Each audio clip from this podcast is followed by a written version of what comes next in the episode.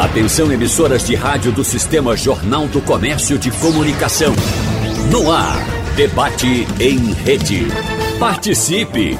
Rádio Jornal na internet. www.radiojornal.com.br Bom, lembrando mais uma vez a você, estimado ouvinte, que nesse segundo turno das eleições, como sabemos, temos duas mulheres de maneira inédita na disputa pela, pelo governo do estado de Pernambuco. Ontem recebemos Marília Arraes, do Solidariedade, e hoje ah, nós havíamos confirmado a presença do segundo colocado. Falamos, na verdade, nossa produção entrou em contato com as assessorias dos candidatos e acertamos isso para que a segunda-feira fosse dedicada ao primeiro, a primeira colocada, no caso foi Maria Arraes, ah, do Solidariedade, para participar da nossa entrevista aqui no debate.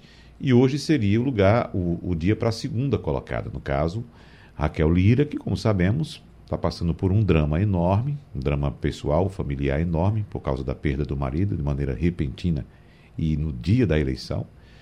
Uh, tentamos ainda a candidata a vice, Priscila Krause, mas também não foi possível. Então, nós vamos conversar com Raquel Lira em outra ocasião, quando ela estiver em melhores condições para conversar com a gente. Então nós fizemos uma rearrumação aqui e vamos fazer uma, uma análise do que passamos do primeiro turno e algumas projeções para o segundo turno. Né? Estamos recebendo o professor Maurício Garcia, que você sabe muito bem, é sociólogo, pesquisador, já vem participando aqui periodicamente com a gente dos nossos debates. E temos mais uma eleição pela frente, professor Maurício Garcia. Bom dia para o senhor, seja bem-vindo. Bom dia, Wagner. Bom dia a todos os ouvintes da, da, da Rádio Jornal. É um prazer estar aqui, obrigado pelo convite. E é um momento de fato especial e único, né? A gente tem duas candidatas uh, à disputa do governo de Pernambuco e tivemos uma senadora eleita também. É um fato inusitado, importante. Que, que, mulheres ocupem seu espaço, eu acho que é, é a maioria da, da, da, dos eleitores, eu acho que é, é relevante que isso ocorra, em, principalmente em estados onde isso nunca ocorreu. Eu acho uhum. que isso é, é, bastante relevante, é bastante positivo. E agora, de fato, acho que mais do que nunca, é uma nova eleição. Né? Aquele, aquela, aquela frase, aquele ditado popular que primeiro turno é uma eleição, segundo turno é outra Eu, eleição. Uhum. É claro, há, há, composições políticas, há acordos, acertos há, há, entre os, os, partidos, entre as, as, as, campanhas, a comunicação. De fato, é, uma, é um novo momento e a gente tem que ficar, ficar atento, acompanhar e todos ansiosos para o que a gente vai ter a partir de agora. Uhum. Interessante, eu estou pensando aqui, o senhor citou já a eleição de maneira inédita ao Senado de uma mulher em Pernambuco pela primeira vez. Teremos, sem dúvida, uma governadora Sim. a partir de janeiro de 2023. Mas se no caso a chapa de Priscila for a escolhida pelo eleitor pernambucano, nós teremos mulheres em postos fundamentais. Uma no Senado, uma como governadora e outra como vice governadora. Veja só, é, três Pernambuco mulheres. demorou para ter isso e quando teve, é. né, se for o caso. Nós tivemos uma vice, que inclusive sim, agora, sim, que é sim. Luciana Santos. Luciana. Né? Mas, enfim, as mulheres, apesar disso, professor, o espaço da mulher ainda é muito pequeno na política brasileira. Eu já vou linkando também com Romualdo de Souza, que pode trazer para a gente é, informações a respeito do novo Congresso a partir de fevereiro de 2023, porque nós tivemos um aumento da presença feminina no Congresso. Acho que foi de, de 18% para 22%, Romualdo de Souza. Me corrija se eu estiver equivocado, por gentileza. Olha, a bancada feminina aumentou é, agora nessa legislatura que foi eleita no fim de semana. Muito bom dia para você, Wagner Gomes. Bom dia, professor Maurício Garcia. Bom dia ao nosso ouvinte. Agora, o que nós precisamos é, analisar, além desse percentual que pulou para 18% das vagas, não é nem a qualidade dessas candidatas eleitas. É a questão, professor, que as legendas, mais uma vez, as legendas, mais uma vez, não, boa parte delas, não empregaram os recursos destinados pela legislação. E aí a Procuradoria Eleitoral vai mais uma vez se debruçar nesse tema de que tem dinheiro para investir nas campanhas femininas e os partidos não investem como deveriam investir. É bom lembrar, Romualdo de Souza, que em 2018 nós tivemos muitas denúncias. Eu não sei nem como é que está a questão da apuração na Justiça Eleitoral a respeito desses casos, se andou, se evoluiu, se alguém foi, foi punido, se algum caso uh, uh, uh, foi completamente julgado. Mas você lembra muito bem dos casos das candidaturas laranja. Ou seja, os partidos são obrigados a ocupar 30% da cota chamada cota de gênero, né? uhum. né? 30% se a maioria for de homens, ele tem que ocupar pelo menos 30% com mulheres. Né? Se a maioria for de mulheres, o que praticamente não ocorre, você tem que ocupar com 30% de homens. Mas veja só, nesse caso, a gente lembra muito bem que algumas mulheres foram convidadas para ocupar esse espaço, ou seja, como se diz no popular, só para completar o time, porque uhum. a legislação obriga. E aí as pessoas sem experiência, sem conhecimento, não, a senhora vai ser candidata, vem aqui, participa aqui do nosso processo, assina aqui sua ficha de filiação. Esse documento, às vezes a pessoa não sabe nem o que está assinando. E está assinando ali algum documento que comprova que está recebendo um valor X para a campanha eleitoral, só que esse valor, na verdade, nunca chega para aquela candidata Romualdo. Como é que está esse, esse processo? Nos atualize, por favor.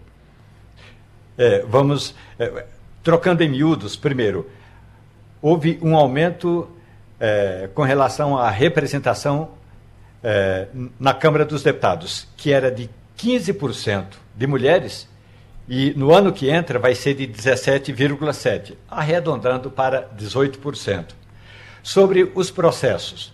Ainda tem processos abertos na Procuradoria da Justiça Eleitoral, porque o que ocorre é que as denúncias chegam ao Ministério Público Eleitoral. O Ministério Público Eleitoral é, apela ao Tribunal Superior Eleitoral. E aí os processos vão, voltam, tem processos ainda em abertos, inclusive processos do antigo PSL, que hoje é, está fundido, está junto do PFL, juntaram e formaram o União Brasil. Então, tem processos que estão há quatro anos indo para lá e para cá, porque a gente sabe, não é, professor?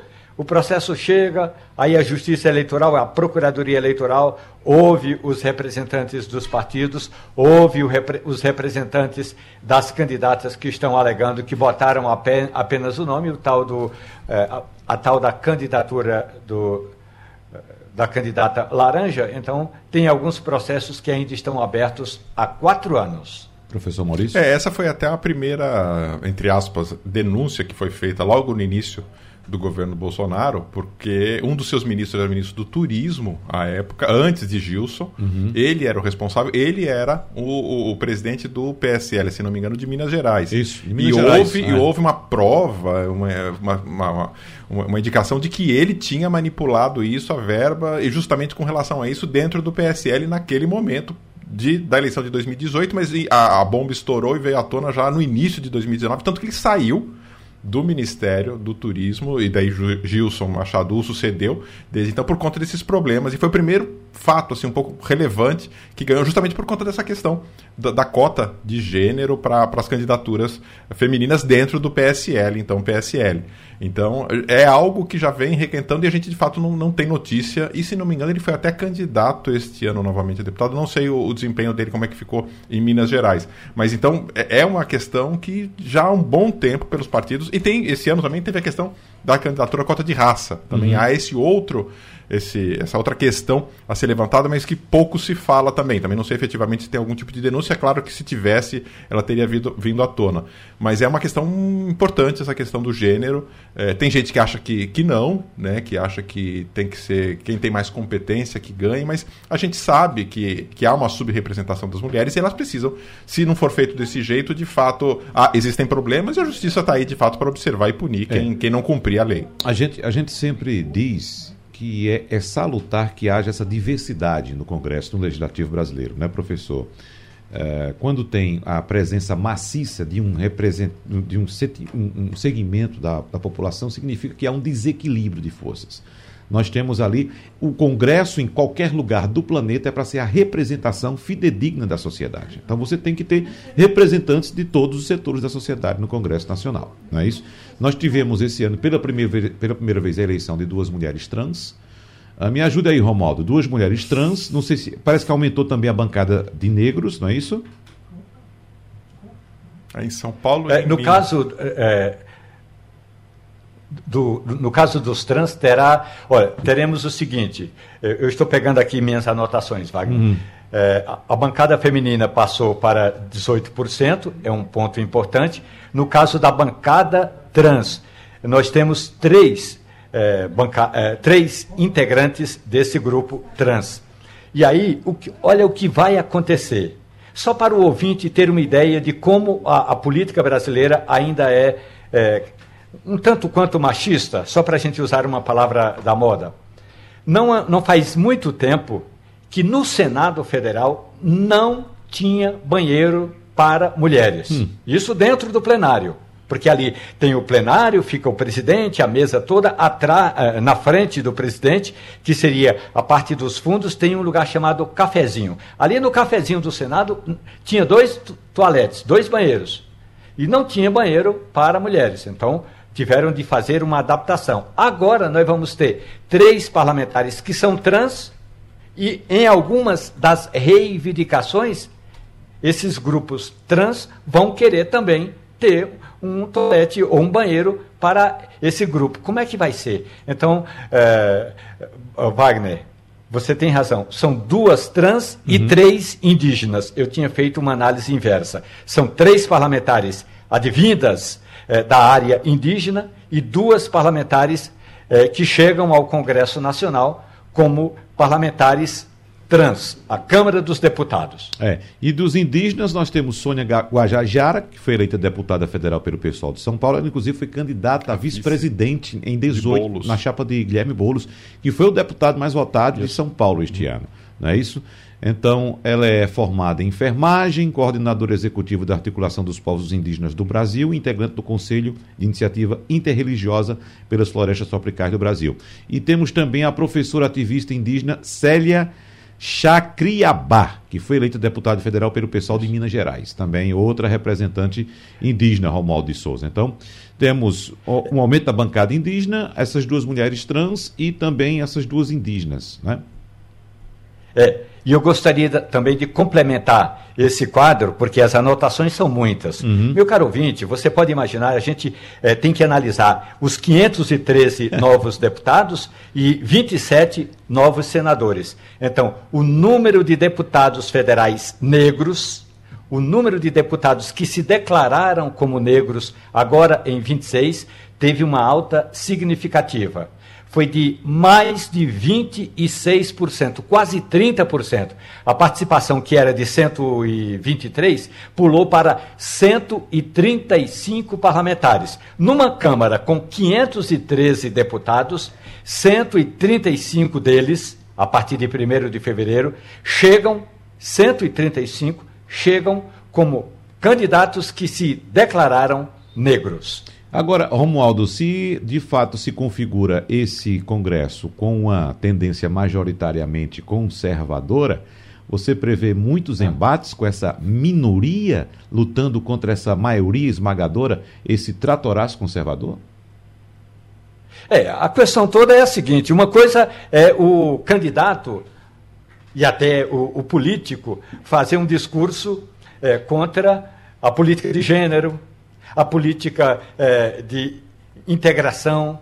Agora, a outra coisa é quando você chega no parlamento e sabe que uma candidata ou um candidato trans tem o mesmo voto, o mesmo poder que você. Aí uma coisa, meu amigo, é fazer discurso contra políticas. Outra coisa é fazer discurso contra aquele que no passado era candidato e agora é um deputado federal com o mesmo poder de voto que você tem. Então, o discurso tem que ser é, deixado de lado, porque todos terão o mesmo poder, a mesma condição para decidir. E tem mais um detalhe, professor Maurício. Acho que a gente precisa analisar isso, porque na atual legislatura, na legislatura que está terminando, as comissões temáticas, tanto na Câmara como no Senado, tiveram um papel é, é, ínfimo, pequeno, porque boa parte das decisões foi tomada via internet, ou seja, é, com aquela história é, do semipresencial. Agora não, vai ter debate no dia a dia na Comissão de Direitos Humanos, na Comissão da Família, na Comissão de Constituição e Justiça. É, com certeza é, que vai pegar fogo o Brasil em 2023, seja quem for o presidente, isso vai pegar, porque com certeza a bancada de, de, oposição a ele, de um lado ou do outro, seja quem for, né, mais à esquerda de oposição a Bolsonaro caso ele vença, ou a mais de direita com, com oposição a Lula caso ele vença, vai ser ferrenha, vai ser muito forte. E com relação a, especificamente a essa questão de, de raça, é, é, preciso tomar cuidado também na análise em si, né? Porque raça é uma coisa, comportamento de fato de defesa de minorias é outra. Então a gente tem uma parcela de negros que não necessariamente defendem essa causa minoritária e que são mais conservadores, assim como a gente também pessoas que se declaram como brancas, mas que defendem essas bandeiras. Então é preciso dar uma olhada, na hora que a gente vê que 130 e poucos, né, Romualdo, que se elegeram é, como negros, não necessariamente todos eles 135. são defensores dessa causa. Né? A gente tem casos e uh, casos claros, como o próprio ex-presidente da Fundação Palmares. Uh, Palmares. Palmares, que era negro e era absolutamente contra as bandeiras né, defendidas pela, pela, por quem defende a questão de, de, raça. E nem foi eleito. E o inverso também, né? A gente tem pessoas brancas que defendem piamente, fortemente, efusivamente a, a defesa da, da, da, raça, mesmo sendo branco. Então a gente tem que ponderar um pouquinho nisso, porque o que acaba valendo mais é, é o partido, é a orientação, é, é, a linha ideológica do deputado. Mas é um fato importante, significativo, que tem uma participação maior, tenha crescido isso, até porque a parte significativa da população brasileira é negra ou parda. Uhum. Fernando Castilho. É, bom dia, bom dia, ouvintes. Olha, eu acho que a gente tem que, a partir de agora, considerar um fato que está consolidado. É, o Congresso foi eleito e o perfil desse Congresso ele é de fato bem conservador. Tanto que a Bolsa ontem reagiu com um crescimento de 5%, porque o mercado financeiro leu que é, as pautas é, anunciadas na campanha pelo presidente Lula de extensão de teto de gastos, de investimento pesado, é, sem se preocupar muito com o que haveria de recursos ou não, essas pautas terão que ser revistas e no dia a dia do Congresso essa questão do dinheiro vai ser muito forte. Em caso de vitória de Bolsonaro, você tem uma nova realidade e é preciso importante o nosso ouvinte ter presente isso o bolsonarismo é uma coisa que veio para ficar. O presidente Bolsonaro é um vitorioso na medida em que conseguiu eleger é, 17 dos 29, 27 novos senadores, o PT conseguiu eleger 8. O partido dele chega nesse Congresso com 99 deputados contra 80 da bancada do, da esquerda, sendo 68 do PT. E nós vamos ter, a partir de agora, de conviver com essa realidade que está imposta porque foi decidida pelo cidadão brasileiro representado no Congresso. O bolsonarismo é uma coisa definitiva, nós precisamos acompanhar ele, é, é, nos despir de certos preconceitos sobre isso aí e temos que abordar essa questão.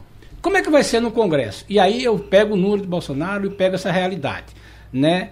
É, certamente vamos ter um grande debate. Né? E eu acho que o debate vai ser rico, Romualdo, porque, primeiro, as comissões terão que ser reeleitas. Se a gente olhar hoje na, na, na, no site do Congresso, a gente vê que tem comissão que nem se instalou, que foi elegida somente coisa. Então, nós vamos ter, claro que esses deputados vão preferir ocupar espaços nas comissões que realmente estão com essa questão de raça, de identidade, todo. Mas tem outros temas que vão ser importantes. Como os deputados da direita vão querer ocupar comissões importantes na área de economia, na área de edição. Em cenário de eleito Bolsonaro, essa questão do teto de gastos me parece resolvida porque desde o começo o presidente disse que vai manter o teto de gastos, essa coisa. Como ele vai conseguir isso? Isso é um debate que a gente vai ver a partir de janeiro, porque a herança que ele deixou, seja para ele, seja para Lula, é um negócio extraordinariamente caro. Numa eventual vitória do presidente Lula, a realidade é: o presidente Lula chega com a obrigação de negociar com o Congresso. Isso é bom para a democracia. Não vamos achar isso ruim, não. Então as pessoas. Ah, porque o, o, o conservadorismo é, conseguiu eleger. Gente, isso é a realidade brasileira. É preciso se render aos fatos. A sociedade brasileira tomou uma decisão, certo? Tão forte que não só elegeu deputados, elegeu senadores e colocou o presidente Bolsonaro com 41 milhões de votos. A discussão é como é que vai ser. Se Bolsonaro perde a eleição, ele continua com a força política, porque ele estará representado no Congresso, mas o conceito está consolidado. Não vamos achar que isso não é verdade, que isso é bom. Não, isso é bom para a democracia. Nós vamos ter que conviver com isso. É um aprendizado, vai ser. No caso de uma vitória do presidente Lula, certo? Eu estou falando basicamente do lado da economia, ele terá que conviver com essa realidade. Aquele discurso de não vai ter teto de gasto, vamos estourar as contas, acabou. Não vai ser possível. Não existe isso. Isso vai implicar uma negociação, um gerenciamento político muito maior, que a gente sabe que o presidente tem. Então é bom a gente ter essa presente e considerar uma coisa muito simples. O cidadão eleitor, o eleitor brasileiro, definiu que tem uma, parte importante do Congresso que é defende pautas conservadoras. Negar isso é negar a realidade. Exatamente. Vou colocar só um, um comentário breve para o professor uh, Maurício Garcia fazer o comentário dele a respeito disso que, que é, Castilho colocou, porque é, com, com essa explanação de Castilho, eu lembro também que o presidente Jair Bolsonaro já se colocou, já encomendou, professor Maurício Garcia, uma oposição ferrenha a Luiz Inácio Lula da Silva, caso ele seja eleito. Ou seja, com essa bancada que ele construiu, com os governadores que ele elegeu, ele perdendo a eleição, ele já se coloca a partir de 1 de janeiro como líder da oposição, número um, a, a Luiz Inácio Lula da Silva, já avisando 2026. Mesmo sem mandato. Mesmo sem mandato. Com né? certeza. Com muita força, inclusive. Com certeza, com certeza. Uhum. Eu acho que a gente tem uma vantagem é, histórica, uh, porque a gente, eu acredito que o movimento, a partir de 2023, independente de quem seja eleito, um ou outro, vai ser um governo muito atribulado. E a gente tem a vantagem de. Porque, ao que tudo indica, vai acontecer aqui o que aconteceu nos Estados Unidos em 2020. Né? A vitória. Não digo a vitória de quem vai ganhar em si, se uhum. um ou se o outro. Mas o, o movimento, né? assim como o Trump perdeu nos Estados Unidos e manteve uma força política muito forte, está, sim, é, não é que ele está atrapalhando, é que nos Estados Unidos a gente sempre teve dois grupos, os conservadores, os, os democratas e os e os, e os, democratas, os democratas e os republicanos. É um, um bem mais conservador, outro muito mais, um pouco mais liberal, mais liberal.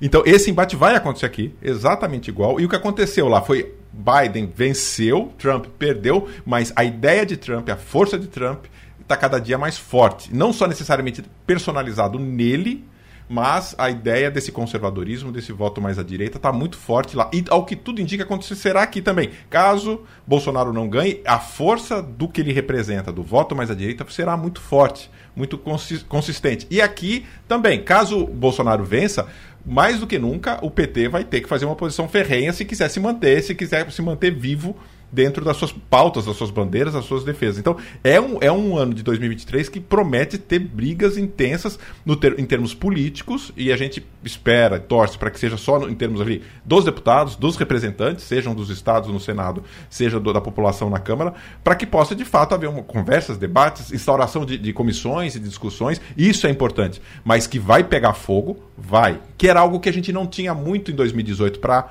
2019 em uhum. diante, depois da eleição, porque foi um pouco de um susto e era um grupo que não estava tão coeso dentro dessa direita. Os quatro anos do governo de Bolsonaro mostraram, deram coesão, deram musculatura para essa direita, esse, e aqui o direita sem nenhum tipo de juízo de valor, é um, um pensamento mais conservador, claro, e, e é defendendo, defendendo a família, a propriedade, esse tipo de coisa. É uma postura, é, é é, é legítimo, é absolutamente legítimo que se faça isso. E, então, é esse embate, enquanto o outro lado defende uma, outras pautas que não são tão hum. caras a esse grupo mais conservador. Então, promete 2023, seja quem for, seja eleito governador, presidente, seja Bolsonaro, seja Lula. Para fechar esse bloco, suas observações, Romualdo. É, eu ainda queria completar essa análise do professor Maurício Garcia, que é importante a gente discutir a questão de gênero, a questão das populações eh, indigenistas. Agora vamos a, analisar o seguinte. Ontem eu falei por telefone, professor, com a deputada eleita do PL do Amapá, uma indígena, Silvia Uai Ampi. Ela é indigenista, é do PL do Amapá e disse que vai chegar ao Congresso Nacional, palavras dela, para fortalecer a bancada do capitão Bolsonaro. E aí eu perguntei, então a senhora vai ser é, contrária às propostas da sua é, colega Sônia Guajajara ou da sua colega Célia Chacriabá, ela falou assim: eu serei uma integrante da bancada do capitão Jair Bolsonaro. Portanto, é importante a gente discutir políticas de gênero, políticas de inclusão. Agora, quando essas políticas são exercidas, vão sempre poderão ocorrer divergências na implementação dessas políticas. Daqui a pouco a gente falar um pouquinho também sobre a política local. Tem um, uma frase que Bolso, é, é, Castilhos emitiu aqui e que eu escuto muito hoje nas análises, que diz o seguinte, abre aspas, o bolsonarismo veio para ficar.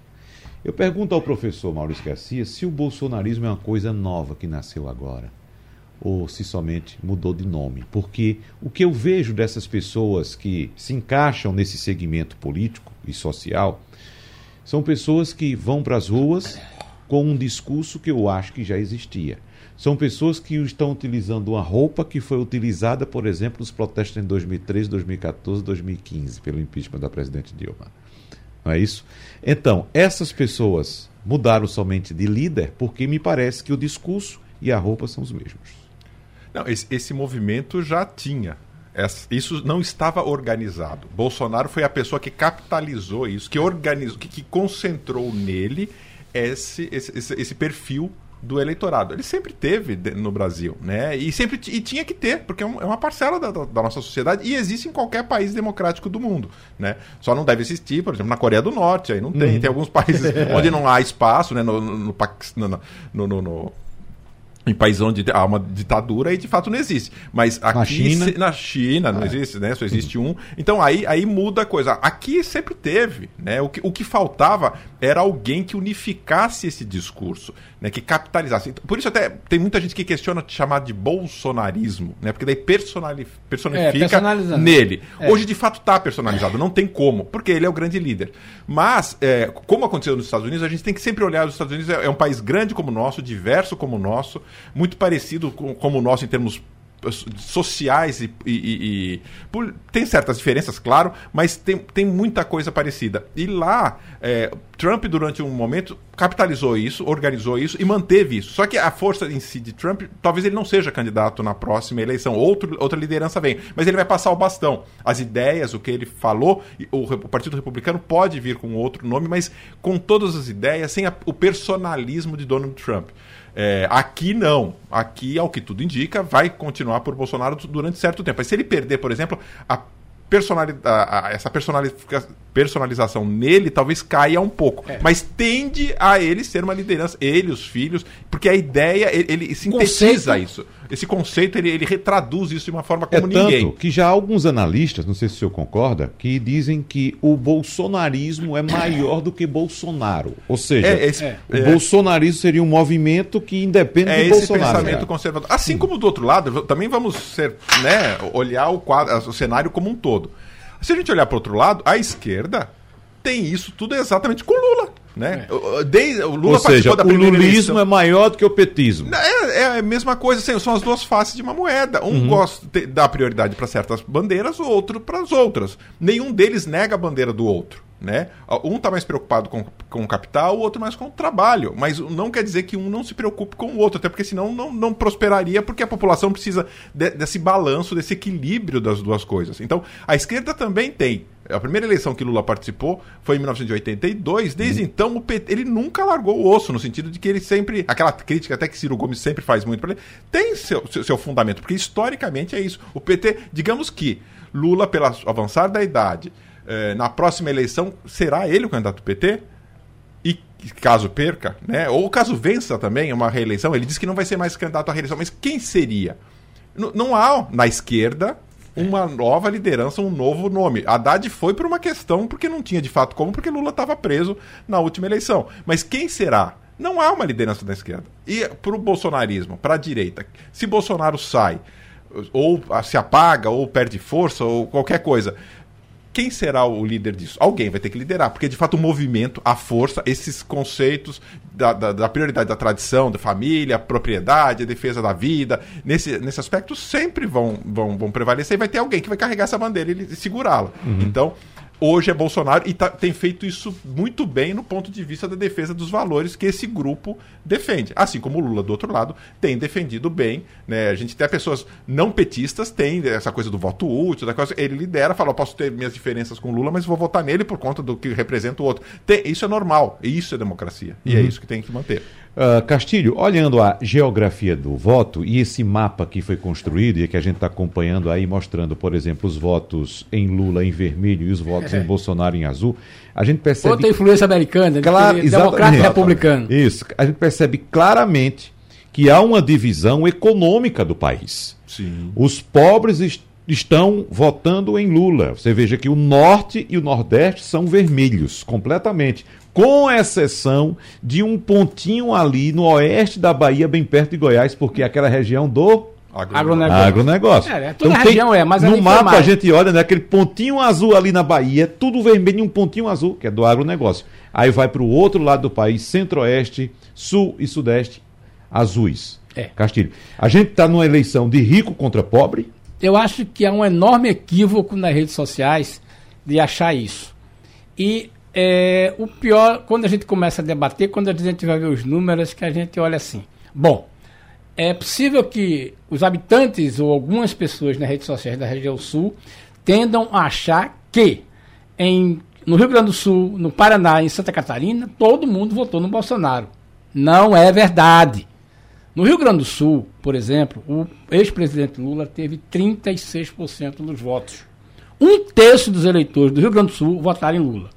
No, em, é, no Paraná, aliás, no, no, isso no Paraná, um terço votaram. No Rio Grande do Sul, 42% votaram em Lula, certo? O único estado onde o percentual foi um pouco menor, na região sul, é Santa Catarina, que teve, Lula teve 30%. Então, esta conversa de que rico e pobre no Nordeste, não. O presidente Lula teve 30% em Santa Catarina, 43% no Rio Grande do Sul e 36% no Paraná. Mas Castilho, vamos então, levar em é consideração. É importante isso. Mas vamos para a proporcionalidade, que a gente, se a gente virar é. para o Nordeste, é exatamente é o exatamente contrário. isso. Exatamente. Bolsonaro é. teve 30% no Nordeste, é. Lula teve 60%. Aí você vai olhar, Bolsonaro teve 29 em Sergipe, 19 Sim. no Piauí. É a mesma proporção. Então, é essa coisa. Então, não dá para dizer que uma coisa porque é, é, o, o, cara teve a Sim. proporção maior e dizer que ali é uma região. Não, o, os dois foram votados, é importante. É, o. Essa, essa discussão é, de vermelho e azul, ela tende a ser equivocada na medida em que você acha que foi 100%. É. Não é verdade. Essa é uma questão. As pessoas têm de votar. Agora, é claro que majoritariamente, quando você pinta um mapa, né, se você escolher uma matriz de cor somente azul e vermelho, vai dar esse tipo de coisa. Eu acho que esse debate é importante a gente colocar isso pelo seguinte: é, o presidente Lula, vermelho, colocado na coisa, teve uma votação expressiva em todas as regiões. A única região em que ele teve foi mais expressivo foi no Nordeste. Então é preciso entender isso. No Norte também foi majoritário. Não foi expressivo não, como no foi, Nordeste. Mas foi importante. Mas foi então é preciso a gente entender isso para a gente não achar que, que, que levar adiante esse conceito, né? Porque tem muita gente que lê errado e de, de, de repente a gente está dizendo porque o cara é, nasceu é, o CEP dele é de Pernambuco, de Alagoas, esse cara é um, um, um esquerdista, hum. né? E é uma coisa. É importante a gente observar. Vamos trazer isso. Romaldo para a conversa. Diga aí, Romaldo. É, eu considero, já pensando no que pode vir a acontecer depois da instalação do Congresso, agora no dia 1 de fevereiro de 2023, é, que Primeiro, eu já disse aqui na Rádio Jornal, o grande vencedor dessa eleição foi Valdemar Costa Neto, porque uhum. o partido dele vai ser o maior na Câmara dos Deputados, vai ter mais dinheiro no fundo eleitoral, mais dinheiro no fundo partidário, mais tempo no rádio, mais tempo na televisão. Agora, do ponto de vista da análise política, professor, é, é claro que o Brasil precisa sair dessa história da tal da esquerda naftalina, da direita que cheira mofo e chegar a um centro com mais cheiro de desodorante. Vamos pegar é, a forma como as candidaturas foram apresentadas. O senhor tem razão quando diz que é, o, o candidato Jair Bolsonaro ele se apropriou é, de um conceito que estava guardado em algum canto de uma valise. Então ele foi lá e extraiu esse conceito, botou o conceito na rua com uma marca muito importante que é a marca verde e amarelo. Independ... Eu nem entro no conceito da família. Esse para mim não é o conceito que eu gostaria de discutir agora. É o conceito da simbologia da cor a cor em verde e amarelo dominou o país, mesmo que não tenha sido ah, majoritário, porque se a gente vê aqui, Lula teve 48,45%, Bolsonaro 43,20%. Mesmo que a gente eh, abstraia essa questão da quantidade de votos, mas do ponto de vista da simbologia, mesmo que era o que não era amarelo, era um verde se aproximando do amarelo, e aí os daltônicos sofremos muito com isso, mesmo que levemos em consideração isso, professor, essa simbologia da cor, ela dominou a eleição eh, do último domingo. Professor Maurício. Com certeza, com certeza. É, é que para os jornais, para os sites, para os portais, por, por conta dessa coisa de, de, de direita, caracterizou-se mais com o, o, o, azul, né? Que é uma tradição até do que a gente estava conversando dos Estados Unidos, que para cá foi trazido. E lá até há um, uma, uma, diferença e uma razão nos Estados Unidos disso, porque nos Estados Unidos, quando o Estado fecha com o candidato, mesmo que ganhe por um voto, os votos inteiros daquele estado, dos, dos delegados do partido na hora da votação presidencial, são todos aí do mesmo. Aí a cor é vale. Então a gente importou isso, importou também até o próprio azul e ficou desse jeito. Então é essa, essa questão, essa diferença. Mas, Mas isso não é uma questão somente didática, não, professor. Somente para ilustrar, para mostrar o eleitor onde tem a predominância sim, do sim, voto. Sim, é? sim, sim. Não, mas aquela coisa de, de acreditar que o Estado inteiro está fechado com aquele candidato. É, não é, é óbvio que não é 100% não, que está nunca que é tá assim, fechado. Né? Nunca, e nem, nem, deve, e nem deve ser. É, né? Exatamente. Então, até porque a gente sabe que tem diferenças dentro dos estados, né? Porque, porque o grande questão desta eleição, assim como foi da eleição passada de 18 e nesta, não é a geografia. Não é se é norte, nordeste, é, é renda. Renda. Para a gente é. que faz pesquisa, quando a, a, a, o fator demográfico que mais tem correlação com a intenção de voto é renda. Então, o voto de pessoas mais pobres é um voto mais à esquerda não era, não é historicamente, não, não foi assim. Mudou, hoje é assim. É, e, mudou, o voto, exatamente. e o voto da, de pessoas mais à direita tendem a ser de pessoas com uma renda mais alta. Então, é claro, é evidente, é o fator que mais pega. Esse tipo. Religião tem influência? Tem influência. É, geografia tem influência? Tem influência. Mas a mais significativa, a mais forte é a questão da renda. Então, do, do reforço a pergunta ao senhor. A eleição é de rico contra pobre? É, é, essa é uma. É, em linhas gerais, pelo que a gente apresentou, sim. É que também não se pode dividir o país entre ricos e pobres, porque daí você leva para uma questão ideológica de nós contra eles, e daí os que exploram, os que são explorados. Daí tem uma questão ideológica por trás disso que pode levar para um outro caminho que, que não é muito pacífico. Mas que claramente isso não há como comprovar, seja um analista isento de direita, de esquerda, de centro, seja quem for, de fato a questão da renda, e daí você tem uma questão histórica para explicar isso, né? E uma série de outros fatores. Claro, nada é uma coisa só que explica, mas o que mais explica isso. Então, pobres estariam votando com, com, com Lula e mais ricos com, com. E nem em grau de instrução, porque nem isso está sendo. Foi, foi algo tão determinante. Para fechar esse bloco, Romualdo. Professor, se me permite, tem uma questão na academia que nós chamamos de semiótica.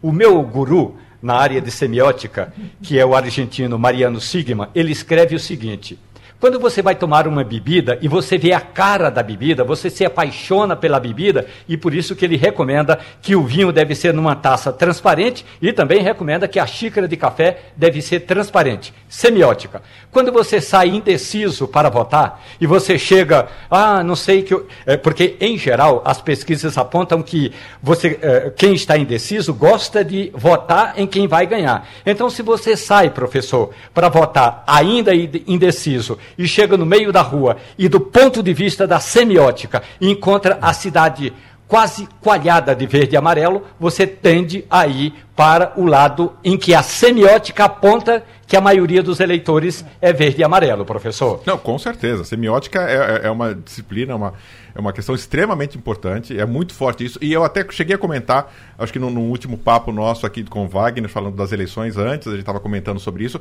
a questão semiótica na campanha aqui de Pernambuco, por exemplo. Você viu um problema grave na, na candidatura de, de, de Danilo, porque a campanha dele era amarela.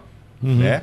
E a campanha da sua candidata ao Senado era vermelha. E a gente tinha a Marília também com a campanha vermelha. vermelha. E o amarelo de Danilo, que era legado ao PT, à esquerda, também era usado por Bolsonaro. Uhum. Então, é, é uma confusão semiótica clara, evidente, que eu mesmo, quando fui votar na, na, no, no, domingo, eu vi um monte de gente de camisa amarela, você não sabia se era um amarelo de verde e amarelo ligado a Bolsonaro ou se era um amarelo de Danilo frente por é conta da disputa do Estado. Então é uma questão semiótica importantíssima. Quem anda nesse sentido coerente, tem uma linha no sentido de semiótica, de símbolos que são utilizados, tem um desempenho melhor. Por isso que, por exemplo, Tereza Leitão, ao se associar ao vermelho a Lula, teve uma disparada tão grande. E Danilo, querendo se associar a Lula, ficou Ô, perdido Wagner, no meio do caminho. Só uma informação complementar aqui na minha área é o seguinte: é importante observar nessa história de vermelho e verde, rico e pobre que as pessoas esquecem que o Bolsa Família, o Auxílio Brasil, é pago a 6 milhões de pessoas na região sudeste. É pago a 9 no Nordeste e é pago a 6. Então é o seguinte: existem 6 milhões de pessoas que estão abaixo da linha da pobreza que precisam receber isso. Então é aquela história. Cria mais uma confusão nessa discussão sim, sim. de rico e pobre. Vou trazer uma informação que foi divulgada hoje que deve mexer muito no cenário pernambucano, porque a campanha de Lula pretende colocar na mesa de negociação com o PSDB a oferta de apoio a candidatos no Rio Grande do Sul, que lá é Eduardo Leite, no Mato Grosso do Sul, que é Eduardo Riedel, e aqui em Pernambuco, que é Raquel Lira. Ou seja, a campanha de Lula, do PT, que quer o apoio do PSDB de São Paulo para tentar diminuir essa distância de Bolsonaro lá, ou então reverter, está colocando essas condições na mesa, professor Maurício Garcia. Como é que a gente vai imaginar que vai ficar aqui em Pernambuco? Será que o PT de Pernambuco vai seguir essa orientação? É, é, é para esperar para ver o que, que, vai acontecer. E o impacto na campanha de Marília também, né? Sim, com certeza, com certeza. E, e na prática também, para o PT em São Paulo, eu não sei se ele conseguiria efetivamente fazer, porque o voto de São Paulo é muito conservador, e mesmo que o PSDB, como instituição, o PSDB está extremamente fragilizado, fragilizado saiu né? dessa eleição mais fraco ainda. O PSDB não é mais aquele PSDB em São Paulo.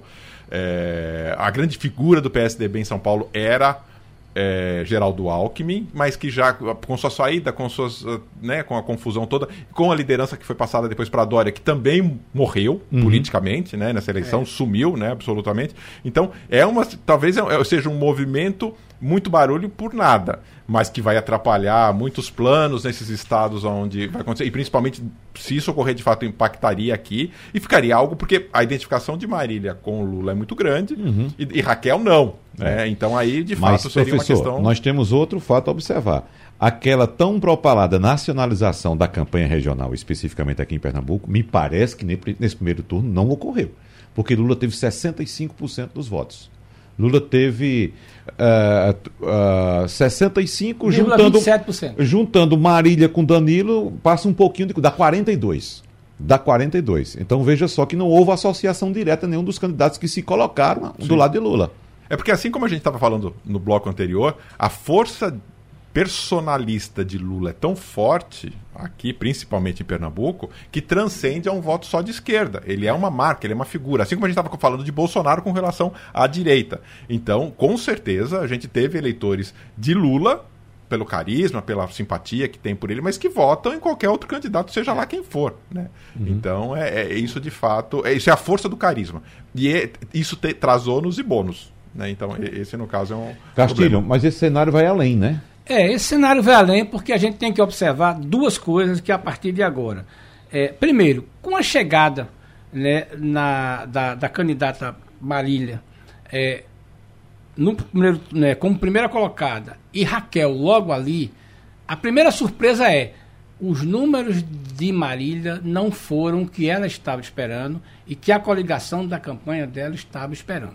Isso é um fato ter 24%, como ela teve, e ter Raquel com o número que ela teve, isto é uma coisa que impactou na campanha. Não vamos dizer, claro, ah, mas ela ganhou no primeiro turno. Ganhou. Mas é a questão do número não é muito forte. Segundo, é, a, a, gente precisa olhar, e aí eu convido ao nosso ouvinte a olhar o seguinte: qual vai ser o arco de alianças nisso aí? Lembrando que, apesar dessa informação do arco, o eleitor vai dizer o que é que ele quer mesmo. A gente pode chegar aqui e dizer aquela história, né? Por força de estrutura, por força de, de, de arco de apoio, o governador de São Paulo tinha 580 é, prefeitos apoiando ele, não chegou no segundo turno. Essa é a questão. Então é preciso importante. Agora, você tem, num primeiro momento, que está se desenhando aí, a, a candidata Raquel Lira já recebeu, e aquela história, o doutor Arraes diz o seguinte, apoio não se recusa. Apoio a gente recebe qualquer coisa, né? Então, a gente só faz aliança com o adversário, a gente não faz aliança com o correligionário, não. Mas, veja bem, a candidata Raquel, ela já, além da votação dela, parte com a votação de, com apoio de Miguel. É preciso que outros partidos vejam isso. A gente precisa olhar nos próximos dias para saber o seguinte, quem que vai se juntar com Raquel quem é que faz se juntar com Marília. Esse fato daí do PSDB é um fato novo. Né? Mas eu acho que também, da mesma forma que Marília dizer eu sou a representante de Lula aqui, né? Raquel pode também dizer apoio a gente não recusa. É. Então essa é uma questão. Então eu acho que a gente vai ter que ajudar essa semana aí, até porque sexta-feira começa o guia, que é um conjunto de forças políticas que estarão com Marília e que estarão com Raquel. Deixa eu trazer Romualdo para essa conversa da gente também aqui, uh, porque, Romualdo, uh, só enfatizando que é uma notícia que saiu hoje e que trata-se ainda de conversas, articulações, então não tem nada definido ainda. Evidentemente que a gente não sabe se isso vai adiante ou se morre somente nessa intenção, Romualdo. Até porque muitas vezes a gente joga dama e os políticos jogam xadrez. É. Eu prefiro a dama porque é, conheço o jogo de dama. Mas tem o seguinte: se for é, partir por essa análise, como é que o ex-presidente Lula vai se comportar na Paraíba, por exemplo, onde tem João Azevedo, que é do PSB, contra Pedro é, Lima, do PSDB? Da mesma forma, na reunião que houve ontem em um hotel em São Paulo, em que os caciques da candidatura do ex-presidente Lula estão pensando agora no segundo turno, falou-se no apoio do União Brasil. Ótimo. Mas União Brasil é a fusão do PSL com o PFL. Como é que Lula vai fazer? Lula vai pegar, o, vai receber o apoio do União Brasil em todo o Brasil, menos na Bahia, porque a Semineto é um dos caciques do União Brasil e disputa com Jerônimo, que é do PT.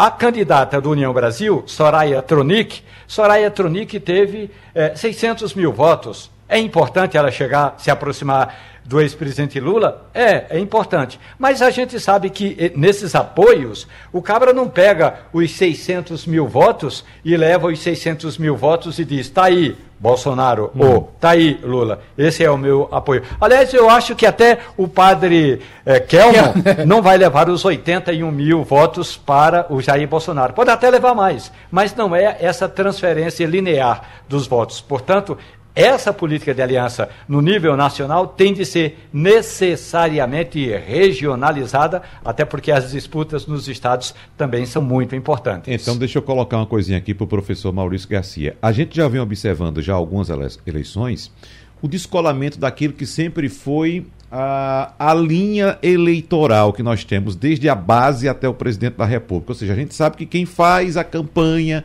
no município é o vereador. É. Então tinha o vereador que era ligado ao prefeito, o prefeito ligado ao deputado estadual, deputado federal que era ligado ao presidente, ao governador chegava até o presidente.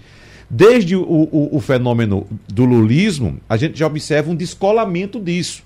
O candidato, o eleitor diz: Eu vou votar em Lula. Eu posso ter aquele voto de estrutura, de empresa, tal, de, de organizações. Olha, aqui tem o nosso candidato, as organizações levam os candidatos. Olha, vota até no candidato do senhor, patrão mas para presidente eu voto em Lula, ou para presidente eu voto em Bolsonaro. Resolveu o problema do patrão que né? queria o voto do candidato dele. Exatamente. Então, me parece que está havendo descolamento também agora para governador, porque não dá para fazer essa arrumação toda, assim como disse o Romualdo de Souza.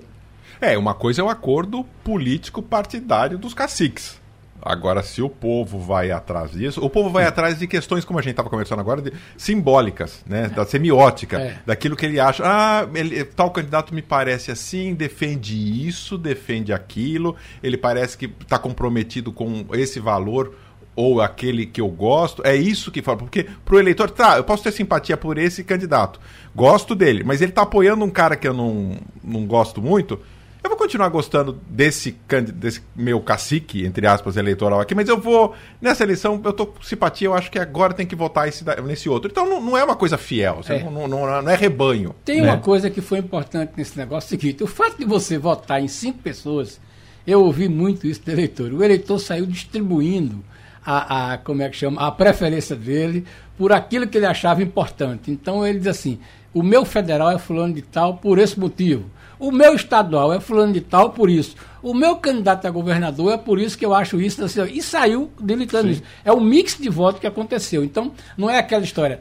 Teoricamente, um, um eleitor do PT dizia assim: eu voto Lula, Danilo, é, é, Tereza e os candidatos do PSB, tudo bem, não aconteceu é, isso. A, a, aqui no né? Nordeste, é. a, gente, a gente viu, é, por exemplo, a bancada de apoio a é. Bolsonaro tentando reeleição e chegando, encontrando, claro, a gente viu, o resultado da eleição foi 65% para Lula, em média. Chegava na casa do eleitor e disse, não, aqui a gente vota em Lula. Sim, mas vota em mim. É, para deputado. Porque é assim que né? o deputado é, trabalha. Exatamente. Não, pode votar em Lula, agora vote em mim é. para deputado. E os deputados né? mais votados foram de uma linha mais conservadora. Uma linha mais conservadora. É, Tudo bem que a quantidade de voto deles é, pequena, proporcional, né?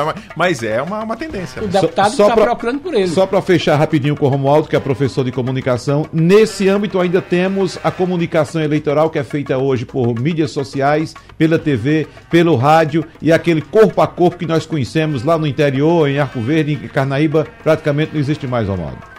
E está de parabéns o pessoal, a bancada, o grupo que comanda o PDT. Eles chegaram para Lula e disseram: Nós temos três propostas. Se você assinar uma carta dizendo que que quer essas três propostas e que vai incluí-las na sua campanha, a gente dá o apoio. É tirar quem está endividado do SPC, um programa de renda mínima e educação em tempo integral. Política deveria ser feita a partir de propostas e não apenas da cara se o cabra é feio ou o cabra é bonito. Romualdo de Souza, professor Maurício Garcia, meu colega Fernando Castilho, muito obrigado pela presença de vocês aqui no nosso debate. Tchau, tchau, um abraço e até a próxima. Sugestão ou comentário sobre o programa que você acaba de ouvir, envie para o nosso WhatsApp 99147 8520.